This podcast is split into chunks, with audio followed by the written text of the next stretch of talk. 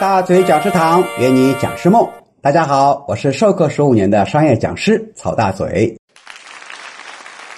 那么前面我们讲了用游戏来起到一个非常好的互动效果，接下来我们讲大嘴老师常用的是哪些游戏？我经常会用一个游戏，就是猜拳夺宝游戏，就是大家全部起立之后，找自己身边挨得最近的人猜拳，石头剪刀布。输的人就坐下来，失去了挑战的机会；赢的人呢，继续找下一个依然赢的人去猜拳，直到最后只剩下一个获胜者，就把礼品送给他。我最常用的礼品呢，是我自己出版的书。如果讲师没有别的自己的书的，也可以设置一个其他跟教学相关的礼品。比如说，你讲 T T T 培训，就可以送一个翻页笔，或者说培训大礼包。还可以送 U 盘、鼠标、充电宝，还有笔记本等相关的奖品。哎呦，不错哦！启发式游戏是第二种，就是在授课的过程中啊，根据课程需要而植入的。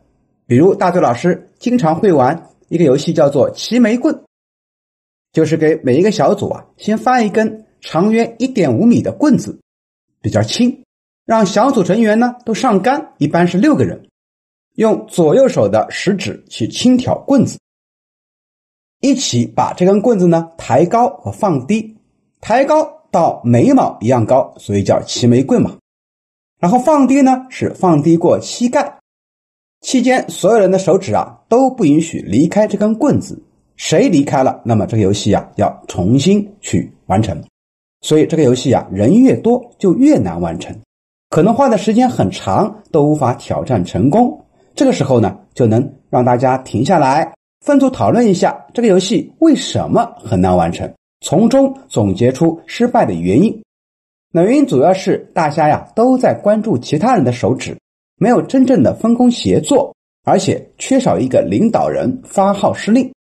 这个游戏比较适合领导力还有沟通类的一些课程。还有一个我经常用的启发式游戏呢，非常有意思，跟大伙来分享一下啊。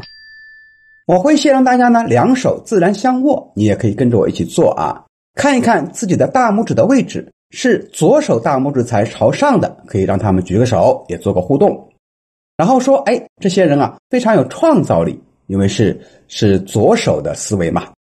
那么另外一个呢是右手大拇指朝上的，也可以举手，说明这些人呢比较聪明，比较睿智，充满理性，因为是什么呢？是右手思维啊。右手是管左脑的，然后啊，让他们呢，刚才是左手大拇指朝上呢，我们换一个姿势，把它换到下面去，上下交叉交换，那么再次紧紧的相握。很多人说：“哎呀，老师啊，这样的握手啊，真不舒服，不习惯。”那么这就是一个改变习惯以后有多难的一个启发式的游戏，让大伙儿不仅要知道，更要去练习改变自己的坏习惯。